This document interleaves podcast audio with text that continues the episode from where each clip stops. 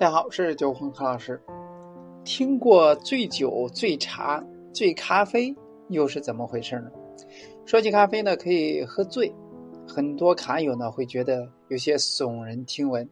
喝咖啡呢也会醉，这是真的。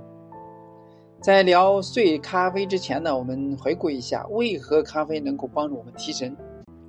众所周知，咖啡因呢有刺激大脑皮层、增强血液循环的功效。实际上呢，还有另外一种功能，消除疲劳感。很多人呢都习惯通过咖啡来提神，人们呢都不知道的是，喝咖啡的时机非常，时机不对等于白喝。我们身体呢在疲倦的时候呢，会产生一种叫做全苷的物质。咖啡里边的咖啡因跟这种物质呢很像。当咖啡因进入大脑，会阻碍全肝与受体结合。换句话说，咖啡因把全肝的位置呢占了，全苷呢就不能发挥原来让人疲劳的作用。那咖啡的提神效果呢，正是因为咖啡因也能与全肝受体结合，在全苷还未产生前，霸占了全苷的位置，阻碍了全苷与全苷受体的结合，达到提神的效果。如果说我们在已经感到疲倦的时候再喝咖啡，那就晚了，因为全干已经到位，咖啡的提神效果呢就似乎了微乎其微。那全干受体呢早已与全干结合，我们大脑呢已经产生了疲惫感。在 get 咖啡提神的原理之后呢，我们开始了解醉咖啡。一般来看呢，醉咖啡呢可以分为以下几种情况。第一是身体疲倦，我们在身体疲倦需要休息的时候呢，如上文所说，依赖于咖啡的提神功效，那我们能阻碍疲劳感的袭来。不过我们的身体呢，疲劳并没有消除，全干呢还在继续聚集。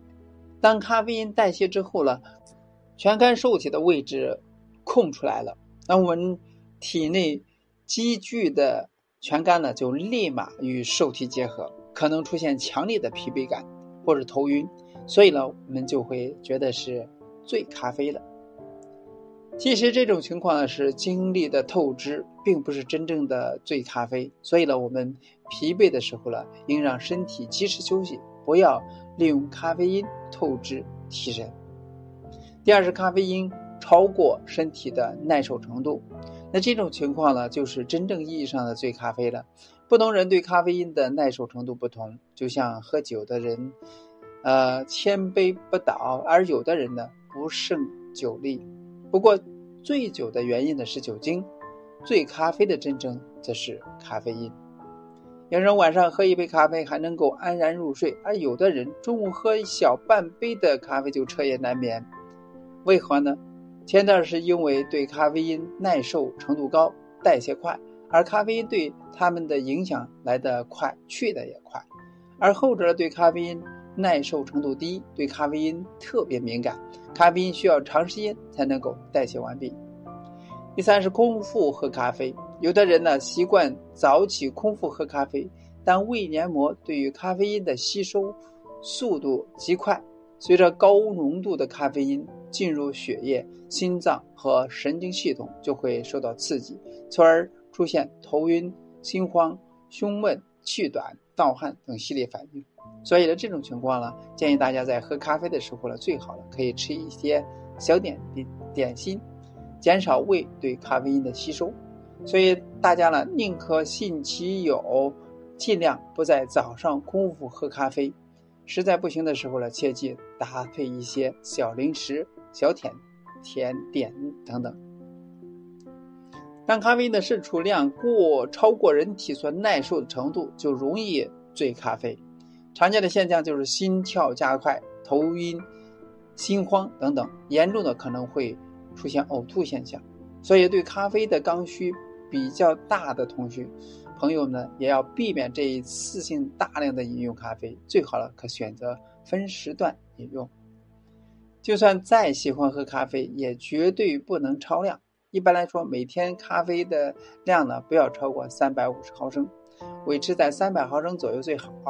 饮用这个量的咖啡饮品呢，不仅能够防止咖啡因摄入过量引起的健康和肌肤问题，还能够补充足量的抗氧化物，对抗自由基、对身体和肌肉的清洗、美肌健康两不误。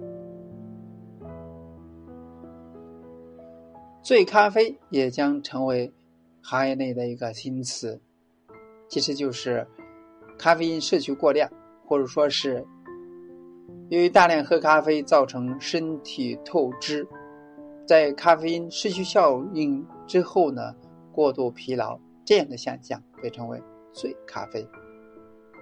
您是否明白了？那今天呢就到这里，咱们下次再见。